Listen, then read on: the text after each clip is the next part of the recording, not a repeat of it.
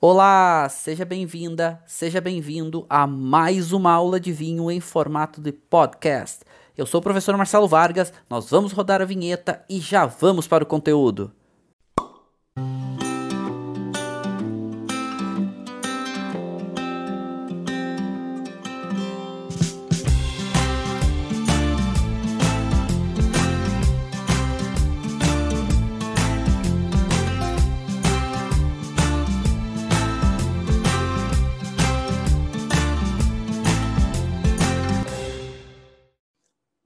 Todos muitíssimos bem-vindos. Eu sou o professor Marcelo Vargas. A gente está começando mais uma aula do nosso grupo de estudos e degustação em vinhos. E hoje, para falarmos de Riesling, uma uva que tem uma capacidade impressionante de fazer grandes vinhos. E mais do que isso, uma diversidade de vinhos impressionante também. Faz desde vinhos secos com alta acidez, de uma qualidade muito alta, até vinhos muito doces ou extra doces, também com uma qualidade muito alta. E essa uva ela tem uma peculiaridade. Essa uva ela é suscetível à podridão, à botrytis cinerea. E a botrytis cinerea que pode desenvolver tanto uma podridão cinza, que é aquela, aquele fungo que é, destrói a uva e ela não não serve para fazer vinho, até a chamada podridão nobre, que transforma a uva e ela ganha um caráter completamente diferente, ela perde o caráter varietal e ela ganha um caráter de muito mais uma nota resinosa, ela ganha uma nota de frutas muito tropical, aquelas notas que lembra é, doce de pêssego, geleia de pêssego, geleia de abacaxi, notas de mel. Então ele perde o caráter varietal, mas fica um vinho de altíssima qualidade usado para fazer vinhos doces, mas são vinhos relativamente caros, porque esse fungo para atacar com esse modelo e conseguir fazer um vinho de qualidade, ou seja, de modo geral esse fungo ataca e estraga a uva. Mas para a uva ter qualidade de fazer vinho, locais muito especiais no mundo que conseguem. Dentre eles a gente vai ter isso acontecendo lá em Bordeaux, na França, né? Fazer aqueles vinhos cham famosos chamados Sauternes.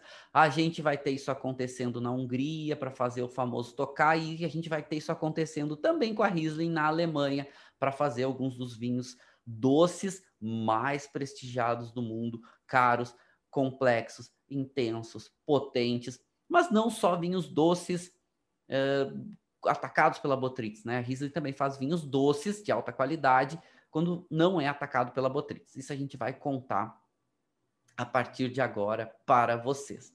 Então, primeira coisa é o seguinte: a origem da Riesling ainda não está 100% comprovada. O que se sabe até agora, e essas são as últimas informações que constam no Wine Grapes da James Robson, que é a maior referência que a gente tem para uvas hoje no mundo. Inclusive, tem alguns estudos também de institutos alemães. A Alemanha é um grande país consumidor de, de vinho e é um grande país produtor de vinho também, certo? Então, eles também têm muitas pesquisas, eles têm um centro de pesquisas muito importante, tem muitas escolas de enologia, e eles também fazem muitas, muitas, muitas pesquisas para tentar entender qual é a origem. O que se sabe é o seguinte: muito provavelmente essa uva nasce, a Riesling é uma uva antiga, e ela nasce na região do Reno, ou seja, do rio Rhine, que praticamente cruza a Alemanha e depois vai de, em direção a, a Alsácia, enfim, né? Então, um rio bastante longo. E quem já foi aí em regiões, ou em algumas regiões, como já foi é, a Düsseldorf, quem já foi ao Rheingau, quem já foi a Colônia na Alemanha, esse rio, né, cruza aí boa parte da Alemanha. A região muito linda, assim, onde tem esse rio. Mas provavelmente a Riesling, ela nasce nessa região do Reno, provavelmente próximo ao Rheingau. Eu já mostro para vocês onde é que fica isso que é uma região produtora de Riesling de altíssima qualidade. Alguns dos melhores Rieslings do mundo vêm do Hengel. Então, provavelmente nasce, inclusive, as primeiras citações oficiais, documentos, citando essa uva vão, vem aí do, do século aí 1400, mas provavelmente essa uva ela é mais antiga do que isso. Durante muito tempo, muito utilizada para fazer vinhos baratos, vinhos econômicos, porque a Alemanha é um grande produtor de vinho, mas acaba sendo um grande consumidor, mas não para vinhos de preços muito altos. É um consumo de que fica na faixa, consumo médio fica aí na faixa de 6 euros, 7 euros, que é um valor alto para vinho. Uma garrafa a esse preço é um valor alto. E hum, até me, me chamou a atenção, a última vez que eu estive na Alemanha, eu fui fazer uma pesquisa de mercado exatamente sobre esse posicionamento de preço. E, e a Alemanha consome muito vinho também de fora. É, consome muito vinho importado, principalmente da Europa. E a faixa de preço dos vinhos na Alemanha acaba sendo mais baixa, a faixa, preço médio dos vinhos, do que a gente vai ter na França, do que a gente vai ter na Inglaterra, do que a gente vai ter na Itália, porque o consumo lá, é, além de ser muito alto, é um consumo com um preço, com uma, um posicionamento um pouco mais baixo. Inclusive, vê muitas garrafas menores, por exemplo, champanhe, como é um vinho muito caro, eles acabam fazendo garrafas menores uma oferta maior de garrafas menores para ter um preço um pouco mais baixo do que uma garrafa de 750. Mas também muito utilizada a, a, a Riesling muito tempo para fazer vinhos de volume. Ela tem uma certa capacidade produtiva, como ela é uma uva que tem uma acidez muito alta, ela tende a fazer vinhos com uma acidez mais alta. Então, acidez é importante, frescor. E ela, de certa forma, mesmo com volumes relativamente grandes, não muito grandes, ela consegue expressar um pouco do seu caráter aromático. Ela é uma uva que tende a ser uma uva com um pouco mais de aromas. Né? Alguns até, alguns autores gostam de classificar ela como uma uva aromática. Ok, mas ela tende a fazer um vinho com mais aromas. Então, quando ela é plantada em grandes quantidades, ela expressa um pouco do seu caráter de aromas e expressa um pouco dessa sua acidez. Mas faz um vinho um pouco mais ralinho, um pouco menos intenso, um pouco menos de aroma, um pouco menos de untuosidade, um pouco menos, um pouco menos de volume de boca mas muito plantado durante muito tempo. Como ela é uma uva que também ela tem uma certa dificuldade de produção, hoje mais direcionada para um vinho de mais qualidade, porque tem uvas como a Miller Turgal, por exemplo, que é muito plantada lá, que faz vinhos com menos qualidade que a Riesling e pode ser utilizado para fazer esses vinhos de entrada um, né, com uma qualidade mais baixa. Então, é uma uva mais fácil de ser, produ de ser produzida, a Miller Turgal, é uma uva um pouquinho mais resistente. É uma uva que, então, para regiões frias como a Alemanha, pode fazer vinhos de volume. Então, provavelmente a Riesling nasceu aí na região do Reno. Vamos entender um pouquinho do perfil na região do Reno, na Alemanha, tá? Tô falando de região, tô falando do, do tô falando do Rio, mas não falei o país, eu acho para vocês. Então, mas Reno, Alemanha. Então, a, a Riesling provavelmente nasce na Alemanha, na região aonde passa o Rio Reno perfil vitivinícola dessa uva, certo? Ou seja, o perfil de, de, produção. E por isso ela se destaca tanto na Alemanha. Ela é a principal uva da Alemanha. Riesling no mundo, e aqui a gente está falando especificamente da Riesling Renano. No Brasil, a gente tem um outro, um outro, uma outra casta, uma outra variedade chamada Riesling Itálico, que muitas vezes aqui no Brasil os produtores se escrevem só de Riesling é um vinho completamente diferente. É uma uva que dá um caráter completamente diferente. A Riesling Renano, que é a Riesling alemã, faz um vinho mais concentrado, com mais características, com mais acidez. E normalmente um vinho com um pouco mais de caráter. A Riesling Itálico, que é a Riesling aqui do Brasil, é uma Riesling que tem uma acidez alta, mas é um, um, um vinho um pouco mais neutro, um pouco menos de aroma, um pouco menos de sabor, muito utilizado para vinhos para base para espumante, né, junto com corte com Chardonnay Pinot Noir aqui no Brasil. Então são duas uvas diferentes, certo? E são completamente diferentes. A Riesling Renano, que é alemã, ela tem um pouco mais de caráter, ela tem um pouco mais de complexidade nos seus vinhos. E é essa Riesling que a gente está falando aqui, Riesling Renano. Vou só chamar ela de Riesling, certo? A, a, a Miolo a Miolo está plantando a Riesling Renano agora lá na campanha gaúcha, que ela chama de Johannesberg. Johannesberg é um sinônimo para Riesling alemã. Então a Miolo lançou agora, ela lançou uma linha de vinhos especiais, né, com, com locais específicos, com variedades específicas, dentre elas lançou lá da campanha a Riesling Johannesberg, ele chama, né? Johannesberg é o nome do vinho, é essa Riesling aqui que a gente está falando, que é a Riesling alemã certo? É, o Fábio está perguntando se encontra Riesling Renan plantado no Brasil. A Miolo tinha um produtor aqui que fazia alguns trabalhos interessantes com Riesling aqui no Rio Grande do Sul, em Nova Petrópolis, era um alemão, mas agora ele foi embora e já não está mais, mais plantando. Mas a Riesling itálico é a mais conhecida aqui no Brasil e é a mais plantada. Tá, mas vamos voltar para a Riesling Renan. Por que, que ela se dá bem em regiões como a Alemanha, que é muito fria? E a gente está falando da, da principal uva alemã, é a Riesling, a de maior destaque, e no mundo, a Riesling Renano, 50% mais ou menos da produção de Riesling hoje está na Alemanha. Depois a gente vai ter outros países importantes, já vou falar para vocês, a gente vai ter uma importância na França, na Alsácia, a gente vai ter uma importância grande hoje na Austrália e na Nova Zelândia, principalmente na Austrália, em regiões mais frias, a gente vai ter uma importância grande nos Estados Unidos e alguns países também, como o Chile, ganhando um destaque bacana para essa uva. No leste europeu, a gente vai ter ela tanto plantada na Hungria, em outros países. Mas por que ela se dá bem em regiões frias como a Alemanha? A Alemanha é muito frio, tá? É, ela é muito resistente ao frio, principalmente no inverno. Regiões muito frias no inverno neva muito. Então as temperaturas vão a, a, a temperaturas muito baixas, abaixo de zero, e pode matar as videiras. A Riesling é uma videira que ela é resistente ao inverno.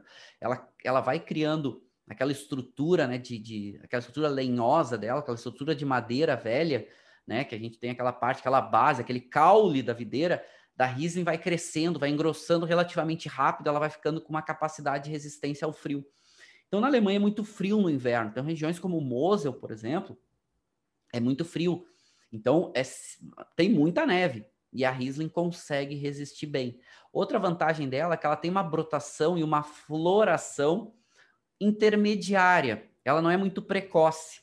Então, ela, ela escapa principalmente das geadas tardias que acontece ali quando a uva começa a brotar e a florar, principalmente ali, entra a primavera, e aí começa a esquentar, a uva começa seu metabolismo, e ela vai começar a, a brotação e depois a floração. Se vem uma geada nesse período, primeiro brota, depois vai florir. Se vem uma geada nesse período, queima, mata tanto o brotinho quanto a floração, e tu não tem safra. Né? Tu pode ou ter safras muito ruins com que sobrevive. Como ela brota mais tarde, ela escapa um pouco desse problema em locais frios.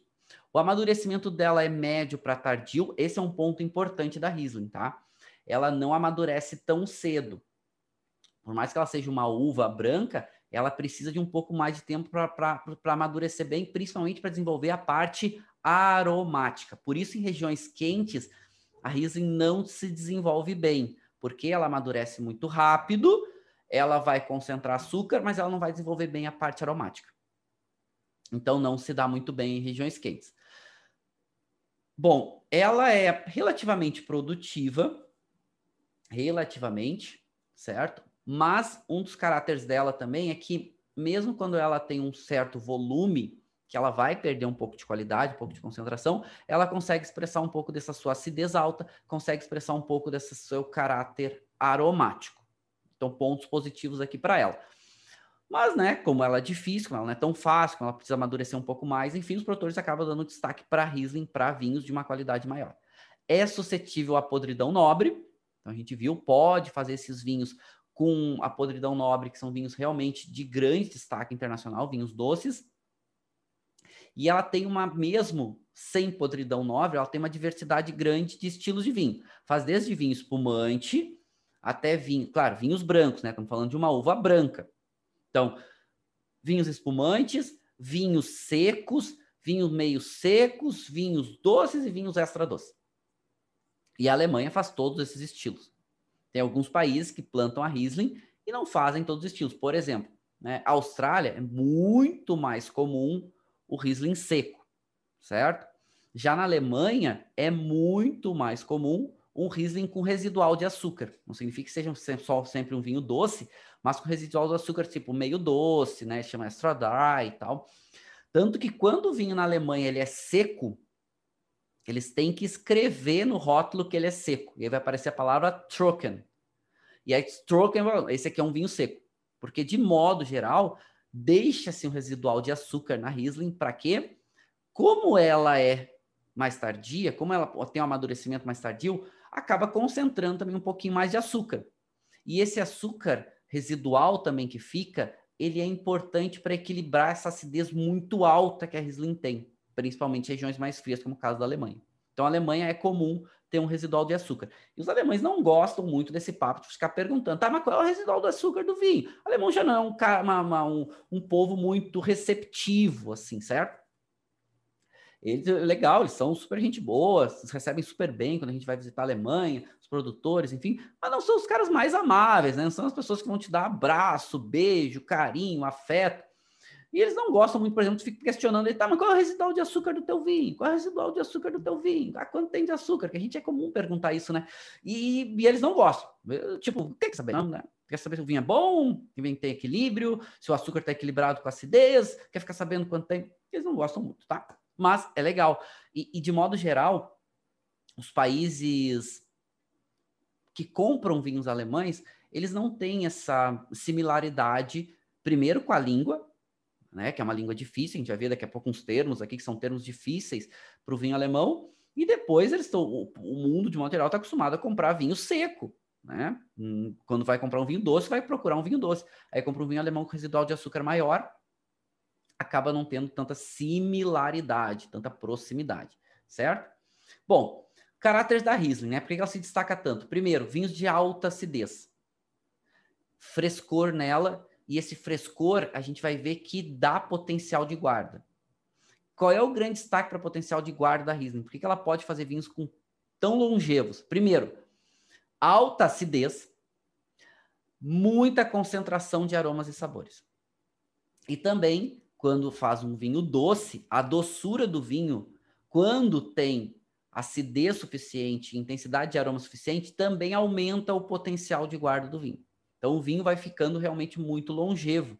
Muitos vinhos alemães. Claro, não são todos, mas alguns têm uma longevidade muito grande. Assim, está falando longevidade de décadas.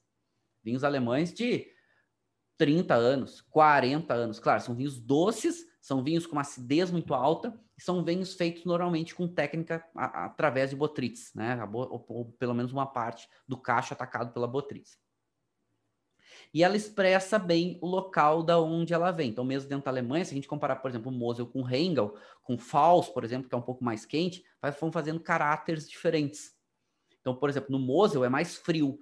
A gente vai ver o Riesling do Mosel, o Riesling do Mosel é muito mais floral, muito mais com uma nota de fruta cítrica e um pouco menos de corpo. Normalmente vinhos com corpo leve, pouco corpo e uma acidez alta. No Rengel, a gente já vai ver um caráter de fruta um pouco mais maduro, essa nota de pêssego mais presente, vai ver uma nota floral um pouco menos comum, o vinho ganha um pouco mais de cor, mas ainda a acidez é alta. Então, duas regiões relativamente próximas, mas que fazem vinhos com caráteres diferentes por causa também do terroir. Daqui a pouco a gente fala um pouquinho sobre isso. Conforme Riesling tem esse amadurecimento, também a gente vai ver cores diferentes na uva.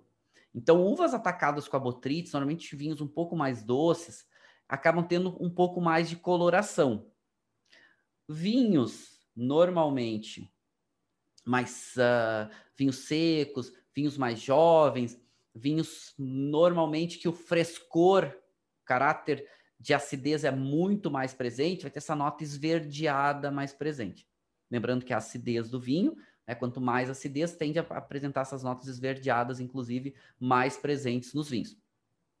Então vai ter essa variação, principalmente vinhos doces, vinhos mais envelhecidos de Riesling vão ganhando essa coloração, vão ganhando essa, essa nota mais amarelada, certo? Mais puxado para o dourado e menos para o esverdeado. Não gosta de climas quentes, então a gente viu que ela tem dificuldade de amadurecer. Gosta de climas frescos até climas moderados ou climas intermediários. Tende a ter mais aromas, de modo geral, tende a ser uma uva aromática, não significa que todo Riesling vai ter aquela exuberância de aromas, mas de modo geral tende a ter um pouco mais. A acidez é alta e vai ter essa diversidade de estilos. Tem um potencial de guarda grande e normalmente, de modo geral, não passa por madeira. Por quê? porque a madeira, de modo geral, ela tira um pouco do caráter aromático do vinho. E Riesling, o seu caráter aromático é um grande diferencial. Então, de modo geral, não passa por madeira. Alguns podem, alguns podem, alguns passam, alguns passam. Não é o convencional, não é o comum. Então a gente vai ver um pouquinho aqui desses diferentes estilos que a gente vai ter na Riesling. Então, climas frescos normalmente vai fazer um, um vinho mais floral, fazer um vinho mais com notas dessas frutas verdes, uma nota de maçã verde, uma nota de. Até pode aparecer uma notinha de hortaliça, uma nota que lembra um limão, lembra uma lima, lembra uma nota de uma. Até um limão, aquele limão um pouquinho mais adocicado, uma nota de toranja não amadurecida. A toranja, né? Aquela toranja muito cítrica, que não tem daquele caráter doce.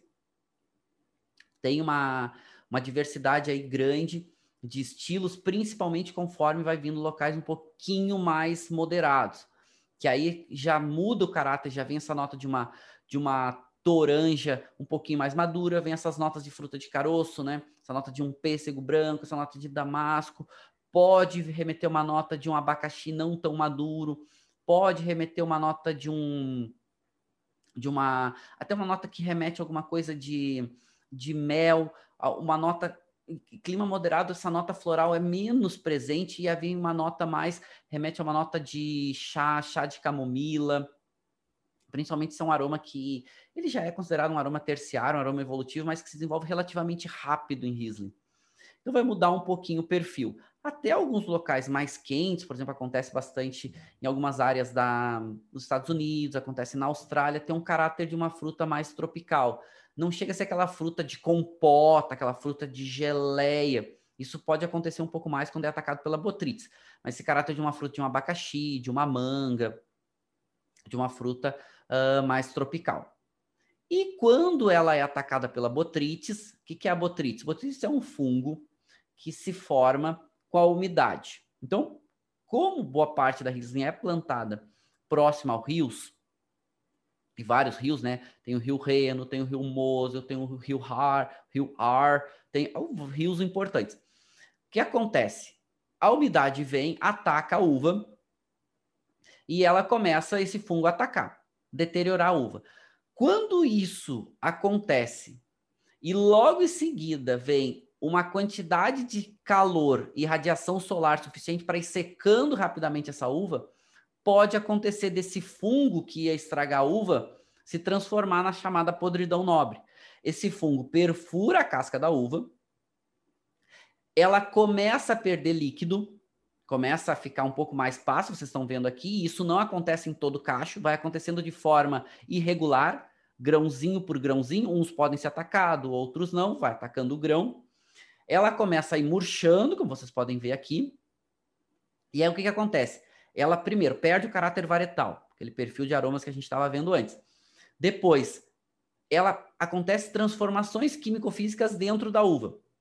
Ela, primeiro, como perde líquido, ela concentra a intensidade de aroma, ela concentra a intensidade de acidez, e mais do que isso, a acidez que a uva está amadurecendo e está caindo, as transformações químicas acontecem ali e a acidez volta a subir. Então, o vinho com botrytis, ele vai ser um vinho com. Primeiro, a uva é pacificada. É, tem esse caráter mais passo. Vinho doce, com caráter de aroma e sabor intenso, uma acidez muito alta que equilibra o conjunto. Então, são alguns dos vinhos mais caros do mundo. E a Alemanha faz esse estilo. Só que aí, o que, que acontece? Perde o caráter varietal. E ele ganha caráteres muito mais aí desse tipo de caráter, quando a gente fala de Botrytis, esse caráter remete a uma aí a, a, a pêssego em calda, a um abacaxi em calda, a notas de mel, a notas de mel defumado, aquele mel quando tu bota numa chapa quente, levanta aquele aroma, a notas de é, funcho seco, a notas de camomila seca. Então esses aromas ficam in, in, extremamente interessantes, complexos, gostosos, mas tem uma acidez tão alta que equilibra mesmo sendo vinho, um vinho doce e mesmo sendo um vinho com tanto caráter aromático. Fica um vinho muito untuoso, muito complexo, mas são vinhos caros, não são vinhos baratos, certo? Por quê? Porque para te ter, primeiro, a botrytis não acontece todo ano. Segundo, acontece de forma irregular. Então, se tu quer um vinho só com botrytis, a, a colheita tem que ser grãozinho por grãozinho. Aí vocês imaginam, né? O custo para te colher esses grãozinhos. Ou tu bota o cacho todo, e aí tu vai ter parte dos cachos com botrytis e tu vai ter parte dos cachos sem parte do, do, do, do cacho sem botrytis. E aí vai ter só um, um pouco desse caráter. Então, é caro.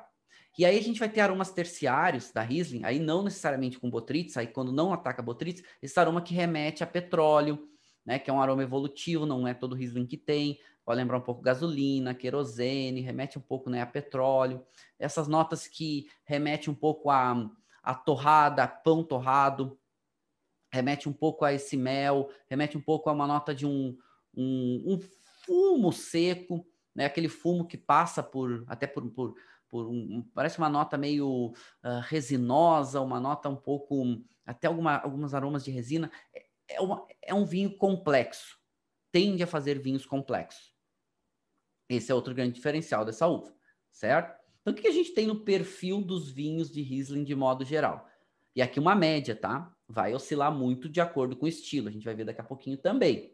Então, tende a fazer vinhos com uma quantidade aromática alta, né? Então, podemos até classificar a Riesling como uma uva aromática, tende a fazer vinhos com um pouco menos de álcool, e aí vai depender muito do residual de açúcar. O produtor pode deixar sobrar um pouco mais de açúcar e ter um pouco menos de álcool, é comum. Normalmente o corpo médio pode ter alguns com um pouco menos de corpo, a gente vai depender muito da maturação da uva, e até alguns com um pouquinho mais de corpo, certo? Principalmente esses vinhos doces. Mas outro grande diferencial da Riesling, a acidez. A acidez da Riesling é alta ela é alta ponto de equilibrar esse conjunto, certo? Ela é alta ponto de hum, eh, conseguir ter esse caráter aromático, essa intensidade toda equilibrando.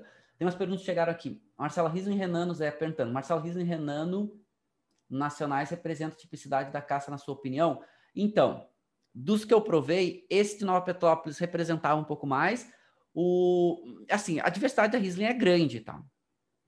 Ela expressa muito caráter por exemplo, da Miolo não lembra Riesling alemão, né? Tem um pouco menos de intensidade de aroma, tem um pouquinho menos de acidez, mas não dá para dizer que não expressa o caráter da Riesling plantada na campanha. Isso a gente vai ver com o passar do tempo. Né? Não é aquela intensidade que a gente tem na Alemanha, nem de acidez, nem de caráter aromático, mas faz um Riesling com uma acidez alta ainda, mas uh, um pouco diferente, certo? A gente vai ter Riesling diferentes de acordo com onde ela é plantada. Mas a pergunta é interessante. É, a Josiane falou que está tomando um vinho que é palavra é, meio seco. É comum, né? Riesling é comum ter essa residual de açúcar até para dar uma, uma equilibrada um pouquinho mais nessa acidez muito alta do Riesling. Os alemães fazem isso de forma bastante comum, bastante regular. Aonde a gente tem Riesling de alta qualidade no mundo, tá? Principalmente na Alemanha, que é a grande referência, na França, no leste europeu, a gente vai ter nos Estados Unidos, a gente vai ter no Chile, principalmente regiões costeiras, a gente vai ter algum foco se desenvolvendo na África do Sul, não é ainda protagonista, a África do Sul ainda é Chenin Blanc, ainda é Chardonnay, mas algumas coisas de Riesling aparecendo, principalmente em Elgin, em algumas regiões mais frescas. Na Nova Zelândia, alguns Rieslings bem interessantes aparecendo aqui, e na Austrália também, alguns Rieslings bem interessantes aparecendo aqui. Velho Mundo, o que eu posso dizer para vocês? Referência Velho Mundo. Alemanha, com certeza. Depois da Alemanha, Alsácia, França. Novo Mundo, três locais, ou três regiões. Vamos. Chile ganhando um certo destaque, mas Estados Unidos e principalmente Austrália. Regiões frias. Aí a gente vai ter um contraponto interessante no Novo Mundo. Uma diversidade grande, uma variedade grande, mas com Rieslings de alta qualidade. E aí, falando de Alemanha, a Alemanha é fundamental as encostas para Riesling, principalmente regiões ainda mais frias. A Alemanha é frio, ponto, certo? Regiões mais frias, como o caso do Mosel, as encostas são fundamentais para conseguir ter um bom amadurecimento da uva. Então, as encostas, por quê? Porque a gente vai ver que o frio mais intenso vai descendo para o leito do rio, né? Ar frio mais pesado.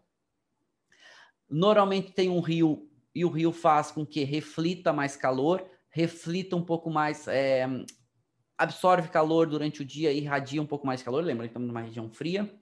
No Mosel, por exemplo, a gente vai ter solo de ardósia, é um solo que tem uma boa drenagem para a umidade não ficar na superfície. Então, vai tendo esse, esse conjunto de fatores importantes para conseguir amadurecer em alta qualidade. Então, as encostas são fundamentais, principalmente, como Riesling é mais tardio, principalmente as encostas com exposição leste, sudeste e sul, principalmente sul-sudeste. Por quê? Porque está voltado para a linha do Equador, estamos no hemisfério norte, recebe mais calor, recebe um pouco mais de insolação. Patrícia perguntando, professor, ataque de botrytis vai acontecer só em áreas com muita umidade?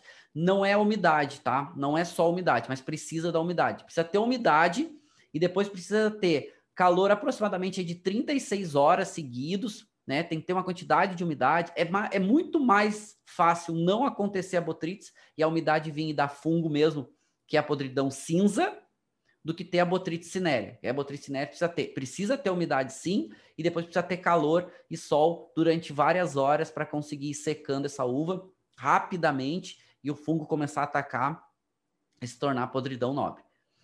Bom, por isso que é tão caro, né? Por isso que é tão valorizado. Então, na Alemanha, a Riesling é a principal uva. A Alemanha tem um clima continental fresco, né? Os verões ainda são mais úmidos, e realmente perto dos rios são o grande destaque. O rio também faz uma, um trabalho importante de moderação de temperatura, certo? Porque fica um pouco perto do rio, é um pouco menos frio no inverno e é um pouco menos quente no verão. Aqui a gente precisa de calor, mas ele modera um pouco a temperatura. Então ajuda. Tá aqui a Alemanha. Então aqui vamos começar a entender um pouquinho a Alemanha, um pouco de Riesling na Alemanha. Então o que, que a gente tem aqui Riesling amplamente plantado em toda a Alemanha, tá? Toda a Alemanha. Então, ah, a área X, a área Y tem Riesling. Todas as áreas importantes da Alemanha tem Riesling. Mas vamos destacar duas que fazem um contraponto importante, que é o Mosel, certo? Essa região aqui. E percebam aqui o, o riozinho. A região toda ela é cruzada pelo rio Mosel, que depois vai vir aqui em direção aqui. A gente tem Alsácia, enfim. Super importante, tá? Depois, e aqui eu falei para vocês o Rio Reno, né? Onde é que está o Rio Reno? Está aqui, ó, cruzando. Então, essa aqui, esse rio aqui é o Reno, vem cruzando, cruzando, cruzando, depois vem aqui também em direção à Alsácia. Mas vamos falar de, da, da, de duas regiões. Primeiro, o Mosel e o Rheingau, certo? Opa, deixa eu mudar isso aqui que não ficou bom. Então, aqui, o Mosel e aqui o Rheingau. Fazem vinhos diferentes com a Riesling. O Mosel a gente pode ver que está até um pouco mais, uma região um pouco maior, e os vinhedos, nem todos têm uma exposição sul-sudeste tão positiva. Já o Rengel, de modo geral, ela tem essa área mais voltada para o sul, né? Então a gente pode ver essa região aqui, está mais voltada para o sul. Então tem uma melhor exposição. O Mosel também é mais frio, certo? Precisa muito do rio para ter esse amadurecimento. Então o Mosel vai fazer esse vinho mais floral, vai fazer esse vinho um pouco mais frutas cítricas, um pouco menos intenso. Variação de açúcar grande, certo? Vai desde vinhos secos até vinhos doces, né?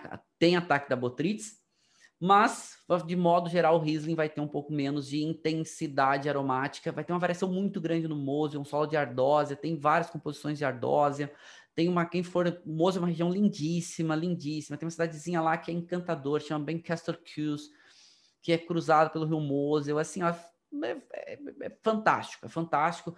Vale visitar, vale conhecer. Eu moraria lá de tão lindo que é. É uma, realmente uma experiência muito legal. E, e em Bencaster Kews tem a Enoteca Regional do Mosel, que tem boa parte dos produtores de solo diferente, terroir diferente do Moza, é uma experiência ainda passar um dia todo nessa enoteca só provando vinhos diferentes, tem vários tours, vem um especialista, te acompanha, te explica as coisas, falam inglês muito bem, pode comunicar em inglês, você não precisa ser só alemão, tem muitas áreas da Alemanha que nem inglês os caras falam, eles falam muito bem. Aliás, com inglês, o alemão te, tu, sai muito bem, tá? Então vale a pena conhecer. Já o Hengel não, né? Hengel já mais potente, mais concentrado e conta a história que a Riesling nasce aqui no Hengel. Alguns contam então, né, inclusive que os, alguns vinhedos, os primeiros vinhedos de Riesling foram os vinhedos de Johannesburg, né? Tem uma vinícola que leva esse nome. Enfim, pode ser verdade.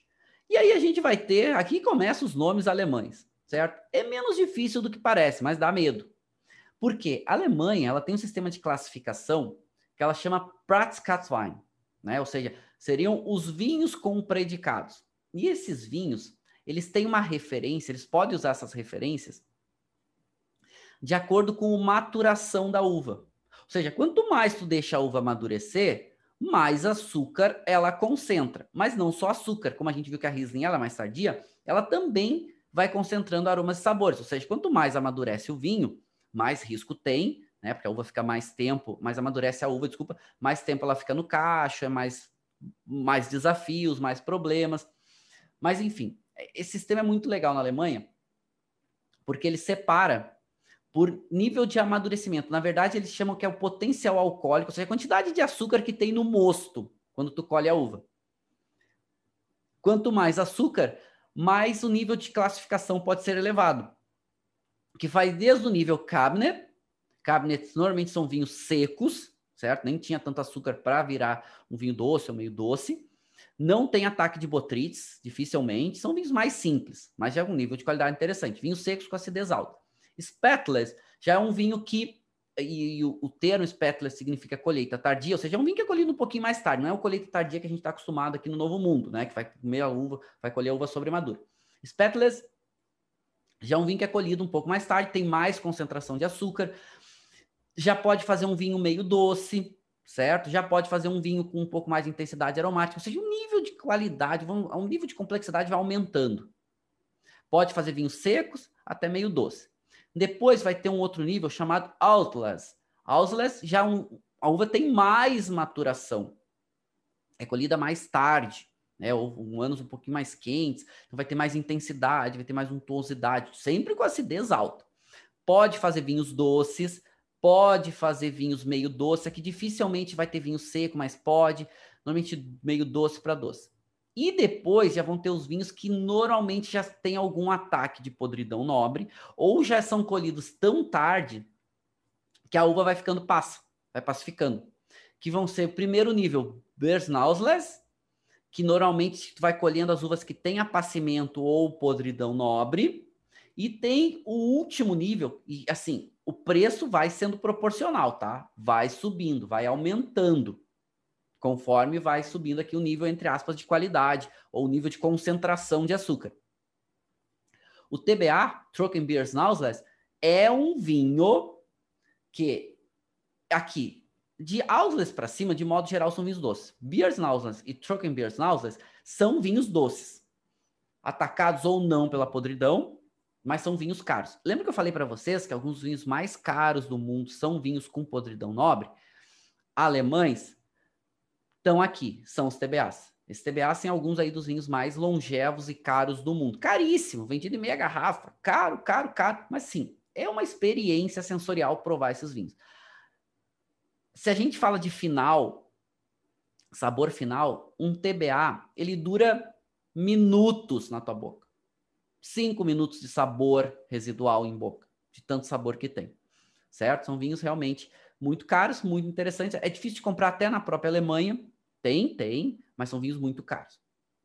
Então eu sempre falo, ah, compra o BA, o Biersnauses, que é menos caro e vai entregar uma experiência ah, direcionada, parecida com o TBA. E aí tem um outro vinho que é o Eiswein, né? Que é o chamado vinho do gelo. Que esse é um vinho, que, que acontece? Eles, a uva vai ficando no pé, até vai chegando o inverno, ela vai pacificando. E eles colhem quando ela congela. Quando chega uma temperatura de menos 6 graus, eles vão de manhã cedo, colhem a uva congelada. Aqui ela não tem ataque pela botrytis normalmente, mas ela já está pacificando e eles levam a uva congelada para a vinícola. E eles prensam essa uva. Como ela está congelada, boa parte da, da água da uva fica no gelo, não vai para dentro da cuba, para o tanque de vinificação.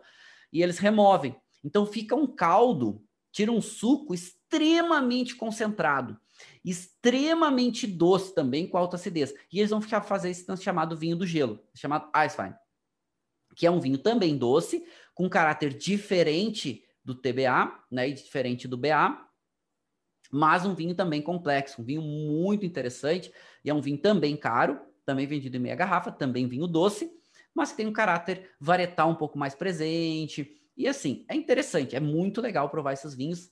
Né? A Alemanha é um dos grandes produtores aí de ice wines no mundo. E aqui a dica de ouro, tá? Comprar vinho alemão é difícil, é. Mas assim, a dica para vocês comprarem vinho alemão, não sei nada de Alemanha, não sei o que eu vou fazer, não sei como que eu compro, gente, não só para Riesling, tá?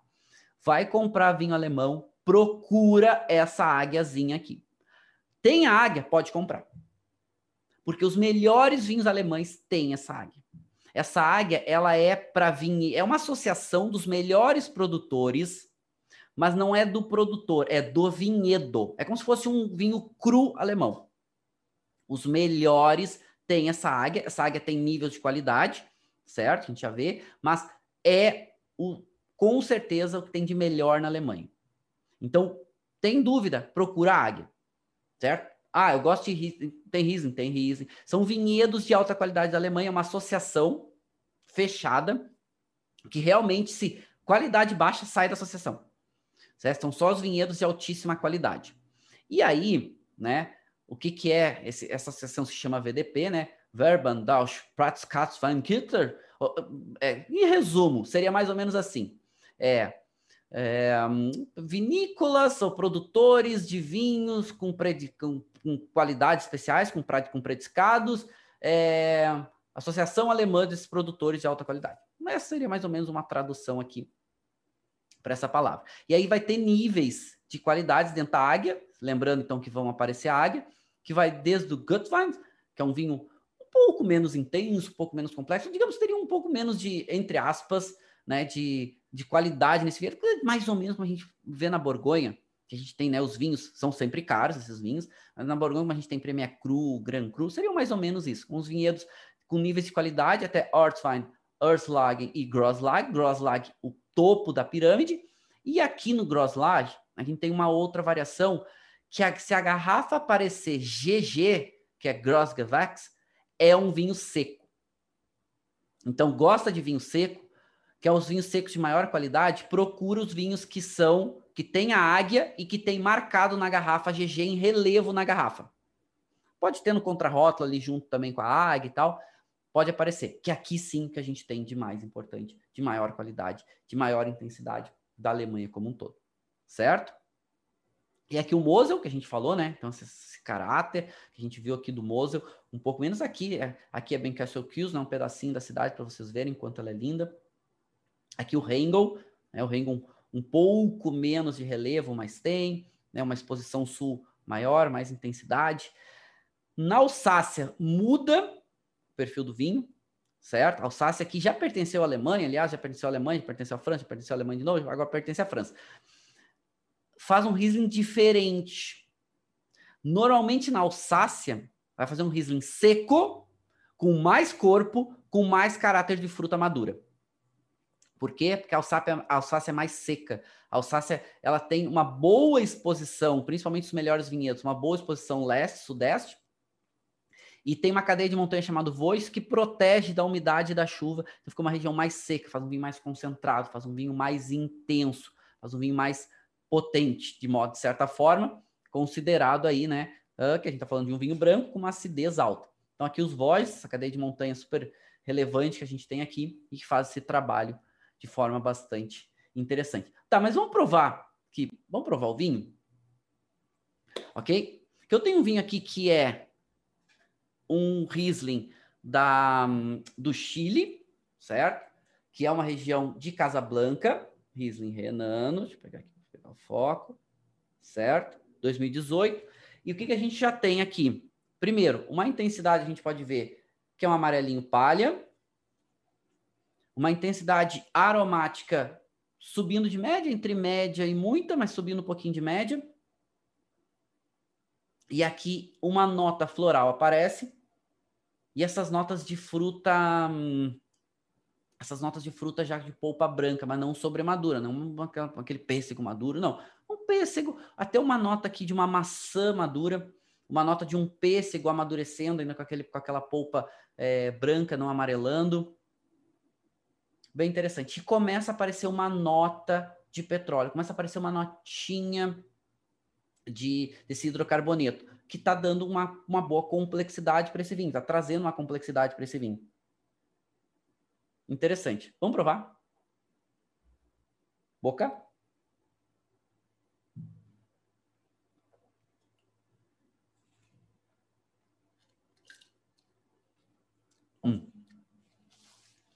Primeiro gole a gente não avalia. Mas a acidez a gente já vê que é um diferencial desse vinho. Tanto quando o vinho está em boca, quando depois sai em boca, acidez, salivando ainda. Mesmo sem avaliar, muita salivação. Vamos avaliar um pouquinho agora?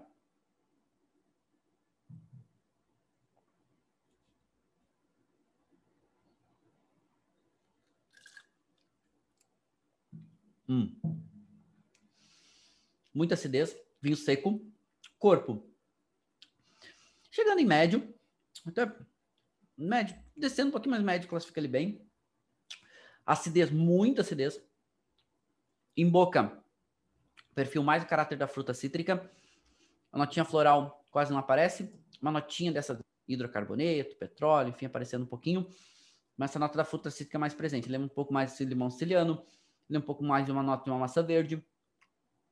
Lembra um toquezinho, toquezinho de um, um toquezinho de hortaliça, assim, né? Não chega que não é aquele verde uh, ruim, nem muito presente. Não, um toquezinho que aparece.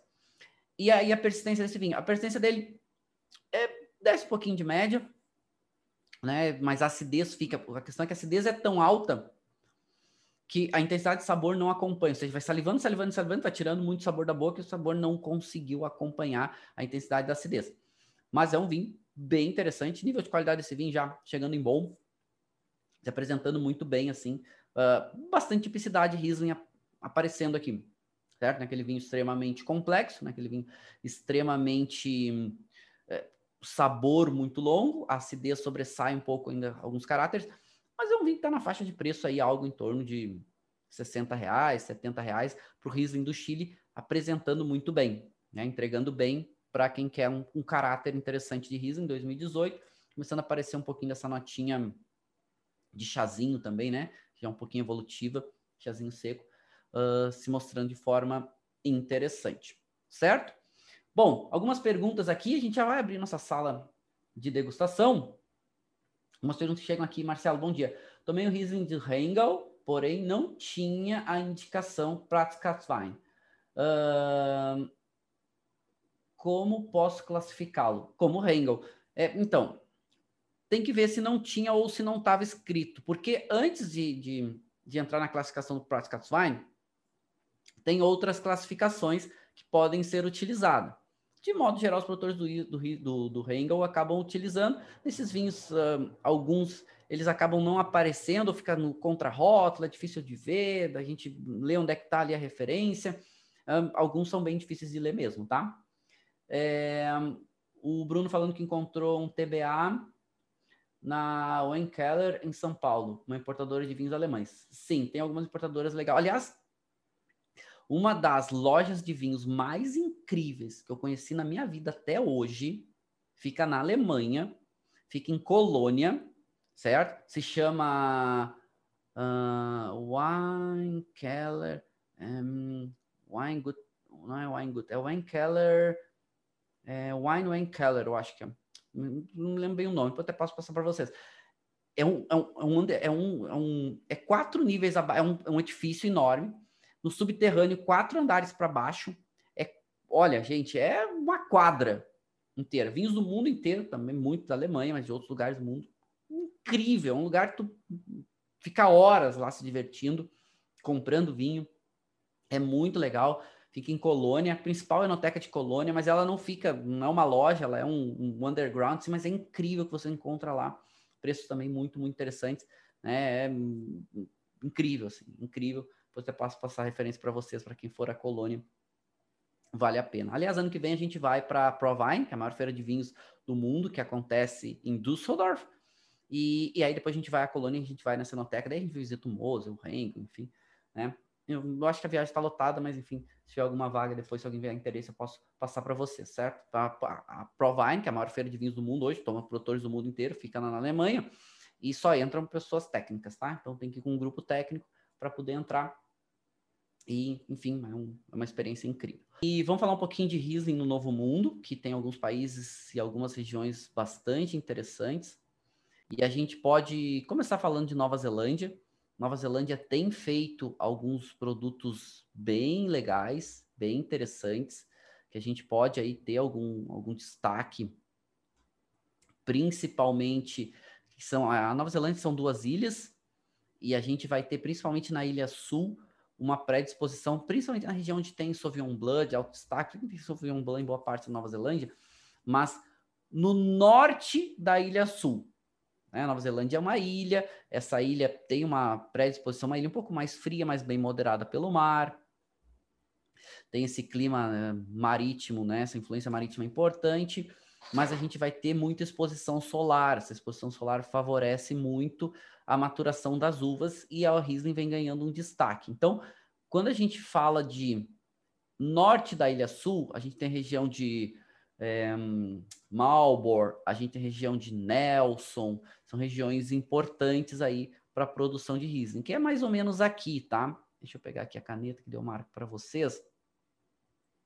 Então a gente está falando aqui, essas regiões aqui, aqui Nelson que eu falei para vocês, é uma baía, aqui é a região de Marlborough, é, são regiões de maior destaque. Aqui a Riesling com a maior pureza de fruta, um caráter acidez alta, um caráter de fruta que vai desse caráter mais intermediário, moderado, pega um pouco desse caráter de uma nota de lima, uma nota de maçã, pode ter um, um toquezinho cítrico também, pode ter um caráter de uma fruta mais de polpa branca, as frutas de caroço, de pêssego, de damasco e às vezes aqui uma nota herbal de hortaliças aparece.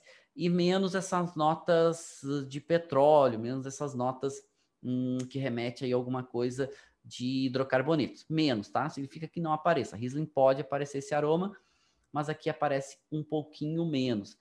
Vinhos de alta qualidade, tem produtores incríveis na Nova Zelândia, tem Craig Range, Craig Range faz vinhos, olha, muito, muito bons, recomendo fortemente, quem traz Craig Range para o Brasil é a um, Decanter, faz vinhos realmente muito legais. E o grande diferencial da Nova Zelândia é a exposição. Tem bastante insolação. Não é necessariamente quente, mas tem bastante insolação e o mar faz uma moderação interessante. A Ana Luz perguntou quanto tempo mais ou menos. Quanto tempo o quê? O potencial de guarda de Riesling, Riesling de entrada, vai depender de vinho para vinho, certo? O que, que eu recomendo fortemente? Se é um vinho, se é um Riesling de entrada, consome até 3, 4 anos, certo? Pode consumir depois? Pode. O vinho vai estragar? Não estraga. Mas pode perder qualidade. Então, consumir até 3, 4 anos, que aí tu não vai, tu vai ter menos risco, se for Riesling com potencial de guarda, porque assim, mesmo os Rieslings com potencial de guarda, tirando esses grandes Rieslings, que a nota evolutiva vai ter um caráter fundamental, com muita complexidade, de modo geral, tomando um Riesling com 2, 3 anos, ele vai estar tá te entregando bem. Mesmo os Rieslings mais complexos, mais intensos, ele vai estar tá te entregando bem com 2, 3 anos, certo? Inclusive, esses que vão desenvolver essas notas de petróleo, já com dois, três anos, já tem essas notas aparecendo. Bom, aí depois a gente tem a Austrália. A Austrália é um pouco mais quente, né? A Austrália é uma ilha também, mas ela já está um pouco mais aqui em direção à linha do Equador. E a região produtora de vinhos da Austrália praticamente é essa região mais aqui para o sul da Austrália, que é um pouco mais fresca. Então a Austrália tem muito sol, a Austrália é mais quente, é um pouquinho mais seca, se comparado, por exemplo, com a Nova Zelândia. E algumas áreas se favorecem, se beneficiam para Riesling com moderadores de temperatura, ou muita brisa marítima, ou altitude, que é o que vai acontecer nas duas principais regiões produtoras de Riesling aqui, certo? Então, precisa ter um moderador de temperatura para favorecer. Na Nova Zelândia, predomina vinhos secos. Na Austrália, a gente já vai ter uma variação de Riesling uh, seco, meio seco, e algumas vezes alguns vinhos doces aparecem aqui, certo? Vai ter uma variação muito grande de terroir. Áreas aonde a Riesling ela não se dá bem com muita umidade, certo? Tem, dificulta um pouco mais o amadurecimento dela, mas também não se dá bem com muito calor. Então, locais que tem um pouco menos precipitação e que tem essa moderação facilita para Riesling. Aonde a gente vai ter Riesling aqui? A gente vai ter alguns Rieslings um pouco mais baratos em Victoria. A gente vai ter alguns Rieslings caros de alta qualidade na ilha da Tasmânia. Vinhos da Tasmânia são grandes vinhos no mundo. Tasmânia é um grande produtor de vinho, principalmente é, um pouco mais fresco, normalmente espumantes, Pinot Noir, Chardonnay, são vinhos incríveis que a Tasmania produz, e alguns Riesling. Mas as principais áreas vão estar aqui em South Australia, principalmente ou mais próximas do mar, ou que tenham um pouco mais de altitude. E aí a gente vai ter um Riesling de alta qualidade. Que regiões são essas? A gente vai ter aqui um pouco mais de altitude em Clare Valley, certo? Que é aqui a gente está em South Australia, e depois aqui a gente vai ter do ladinho de Barossa Valley, a gente vai ter uma região chamada Eden Valley, que tem um pouco de altitude, mas também tem moderação de proximidade com o mar. Que a gente também vai ter aqui um pouco em Clare Valley, mas aqui um pouco mais de altitude.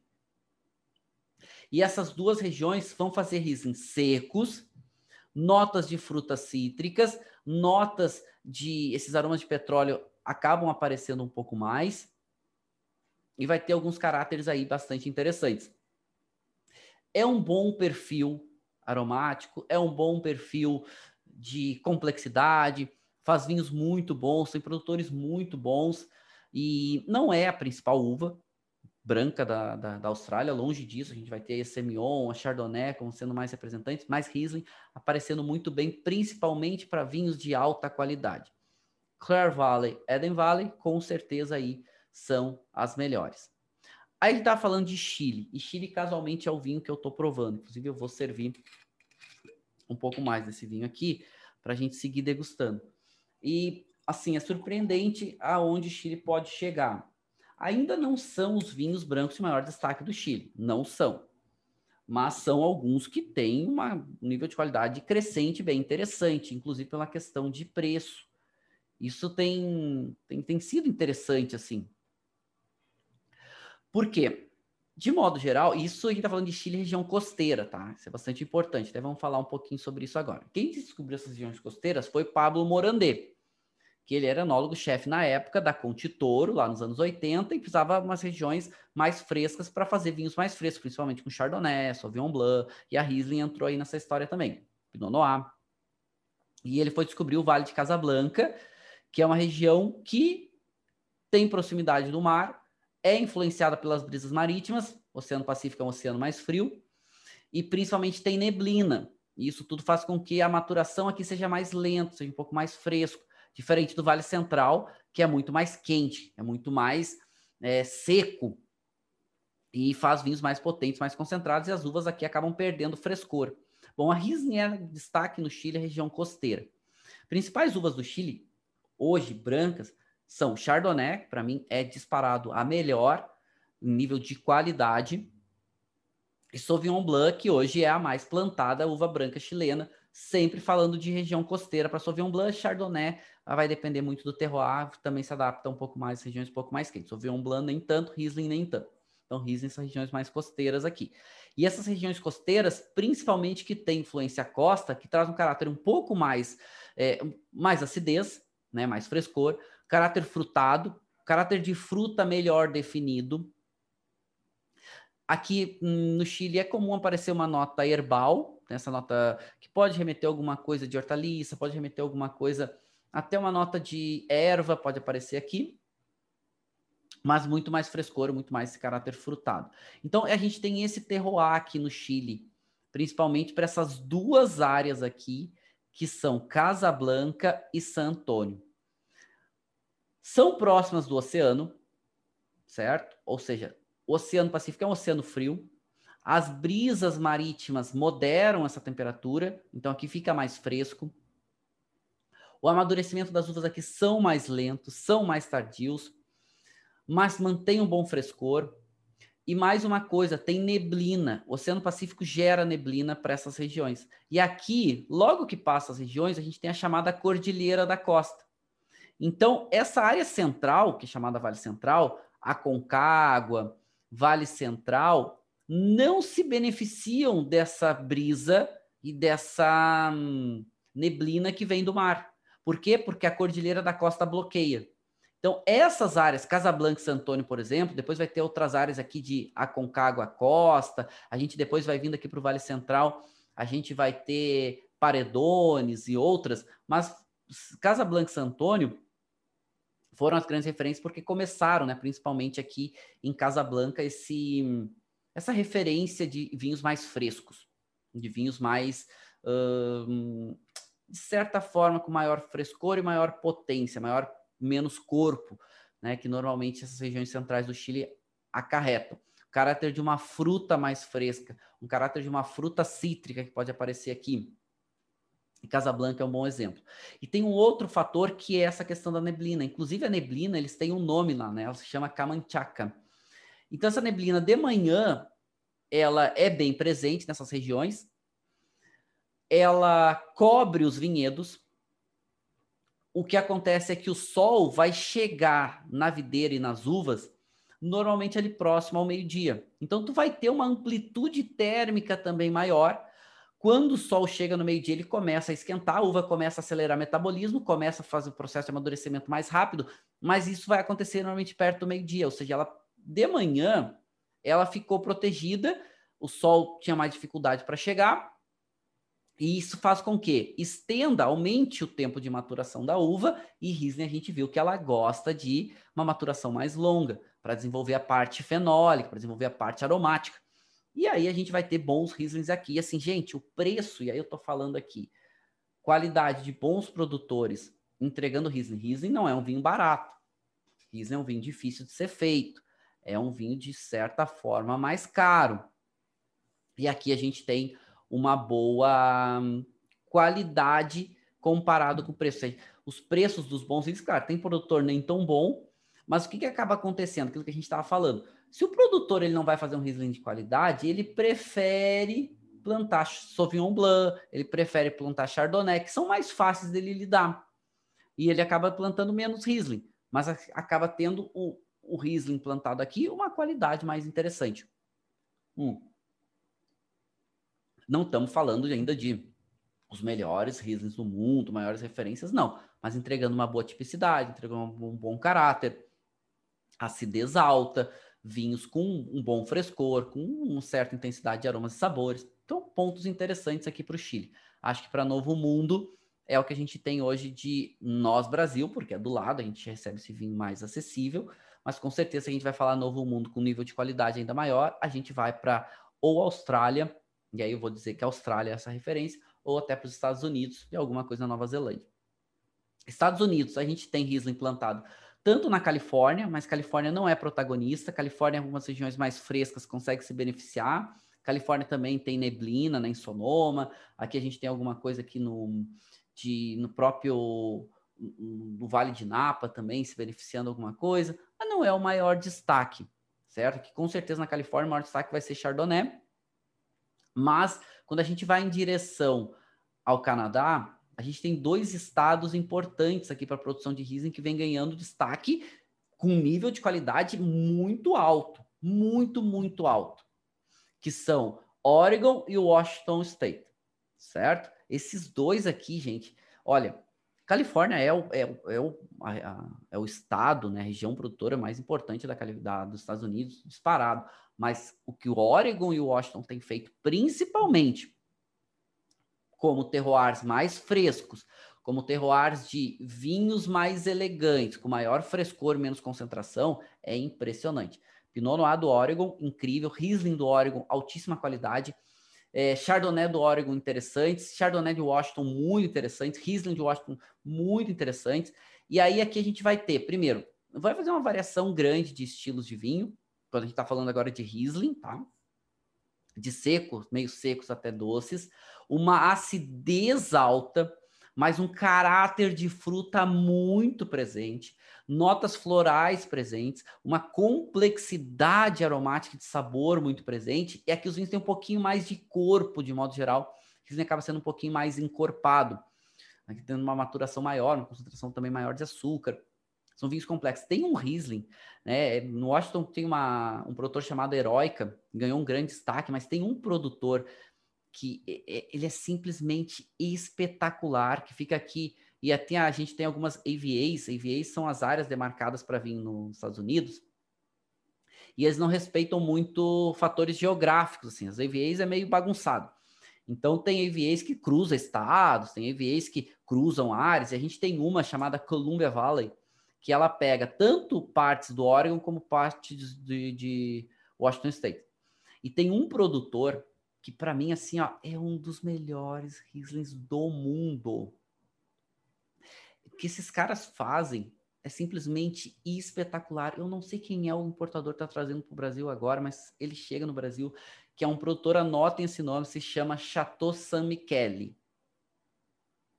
É, todos os vinhos desse produtor são muito bons. O Riesling, o nível de qualidade do Riesling deles é espetacular. O equilíbrio do Riesling deles é muito, muito bom. E é uma experiência para Riesling. É um pouquinho mais caro, certo? Mas é longe de ser tão caro quanto o Riesling alemão, mas o nível de qualidade é muito alto. É muito, muito alto. Tem um produtor que, uh, que daí é da Austrália, que também tem um nível de qualidade muito bom aqui no Brasil, porque Riesling não é tão fácil a gente achar aqui no Brasil, né? Isso eu falo alguns para vocês procurarem. É, um importador chamado Kilikanum, que traz também a Decanter, que também tem um nível de qualidade bem interessante, certo? E esse é relativamente mais fácil de vocês encontrarem.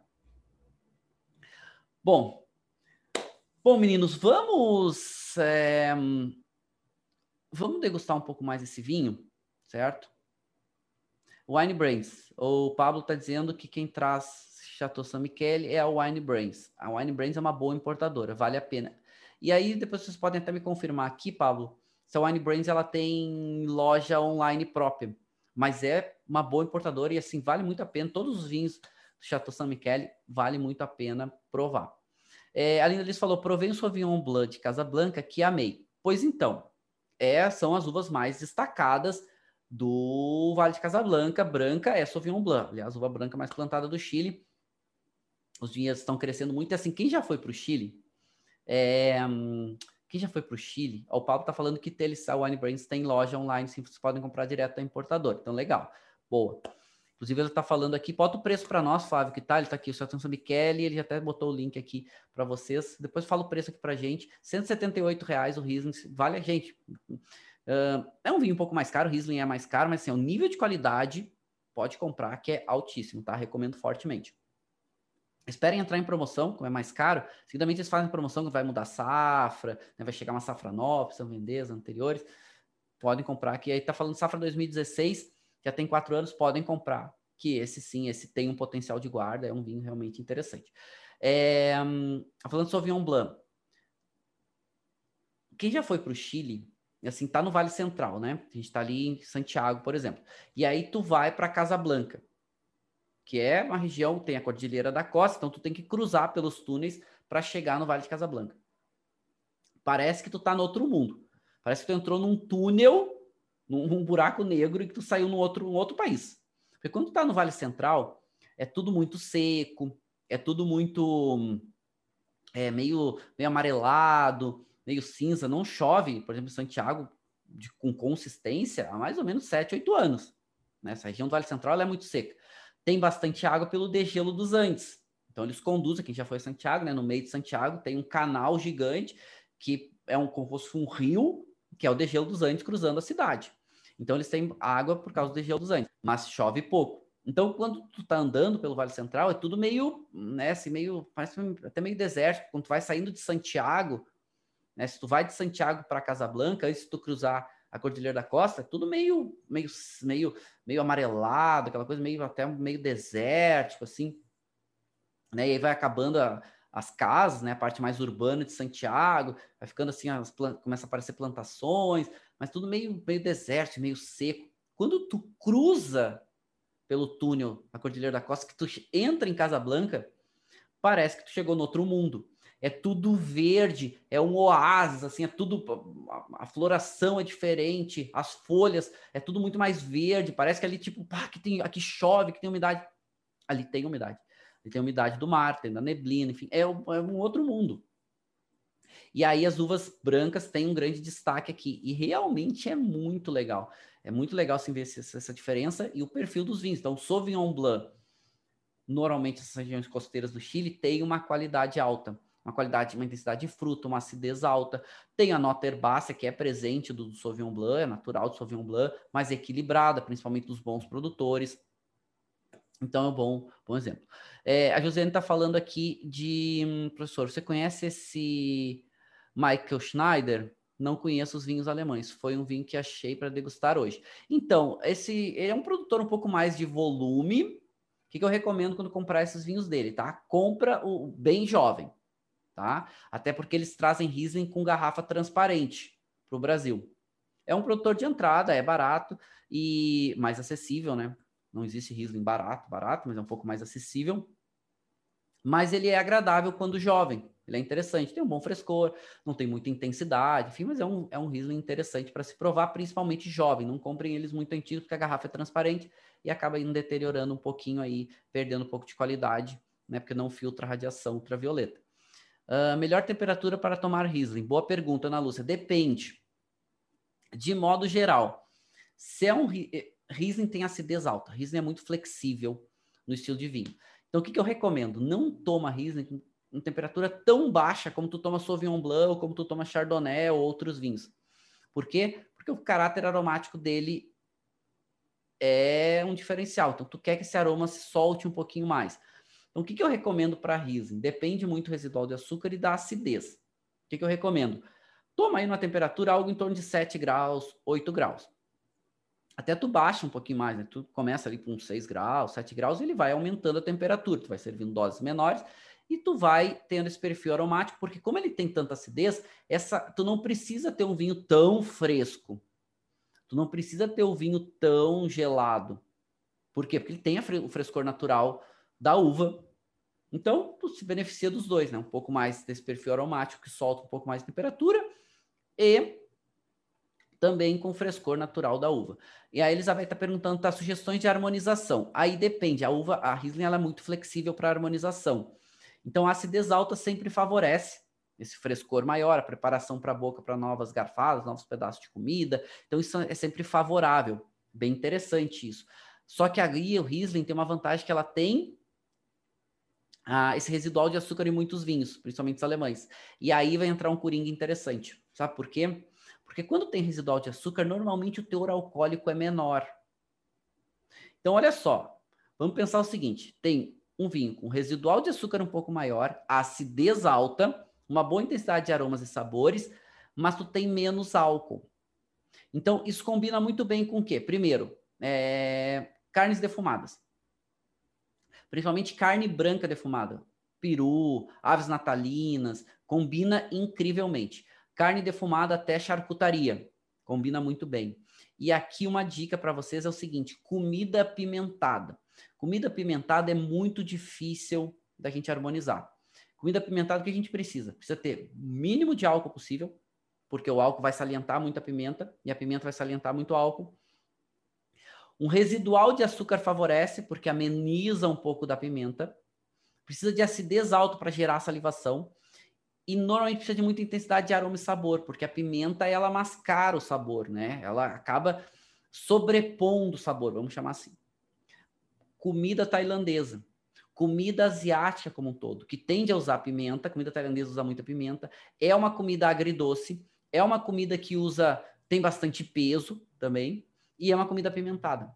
Então a Riesling pode ser um coringa importante se tiver residual de açúcar maior, com menor teor alcoólico, uma ótima harmonização para comida apimentada. E aí tem várias outras, né? Tem harmonizações muito clássicas, por exemplo, com com embutidos, certo? É clássico lá na Alemanha, os embutidos, né? salsichas box, salsichas como um todo. É uma boa harmonização, carnes defumadas como um todo.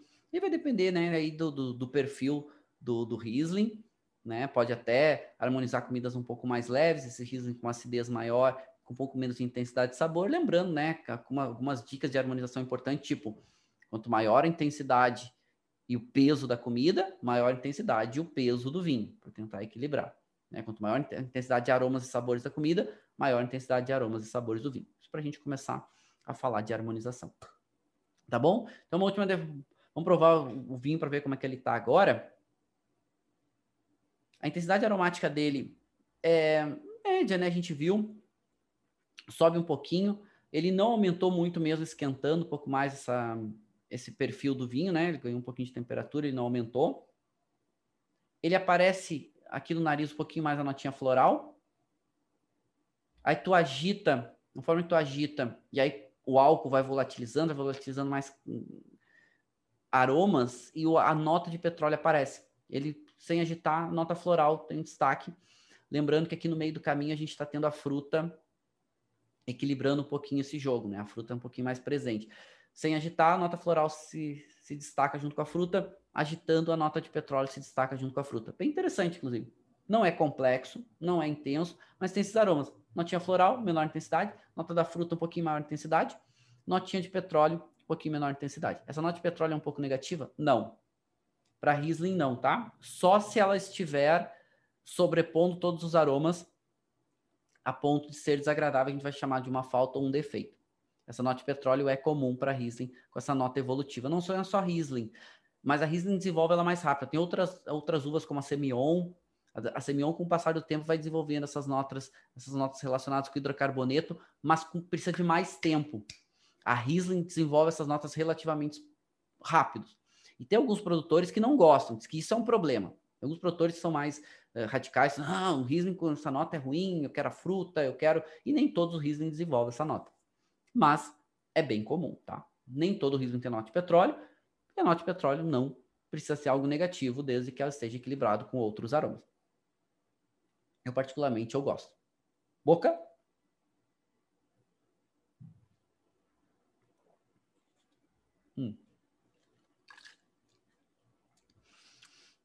Interessante.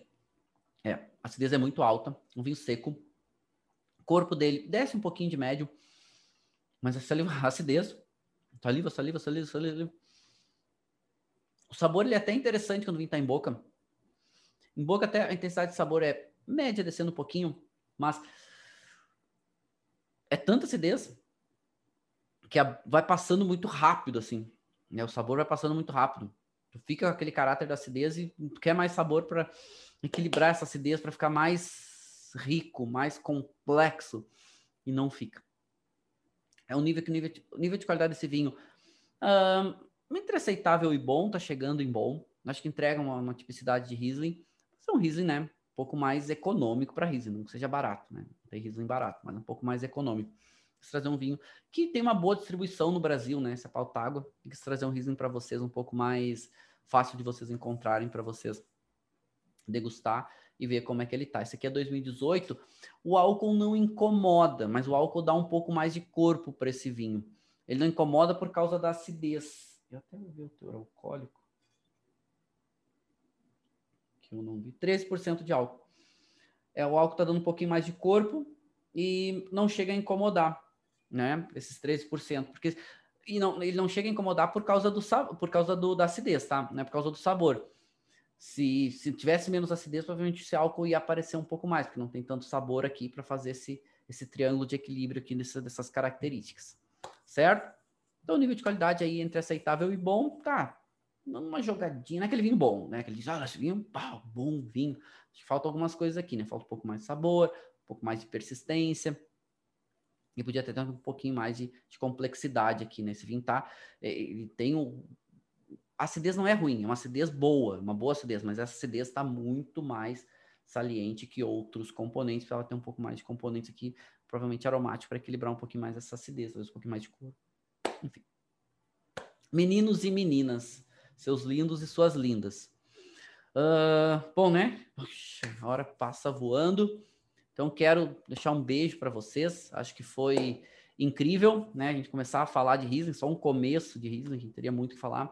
Acho que dá para a gente já ter um cenário aí de Riesling pelo mundo, né? Se inscrevam lá no seminário se vocês quiserem. Vou colocar também os materiais complementares lá no, no Telegram da aula de hoje. E se vocês quiserem, né, participar do, do, do workshop gratuito, aproveitem, vale a pena. Convide os amiguinhos, tá? Vale a pena essa troca que vocês vão ter com eles durante o aprendizado é muito legal, porque vocês vão levar isso depois com vocês, né? vocês vão seguir praticando, falando, pô, uma aula de riso, vamos fazer uma aula de riso em nós aqui, vamos degustar um riso, vocês podem comprar vinhos, dividir vinhos, isso não só para o workshop, mas vocês vão levar esse aprendizado com vocês, vocês sigam estudando, porque é isso que faz com que vocês também sigam aprendendo, tá bom, meninos e meninas? Beijo no coração de todos, uma grande alegria para mim poder a gente trocar aí algumas ideias e algumas informações, tá bom? Beijão e até a próxima.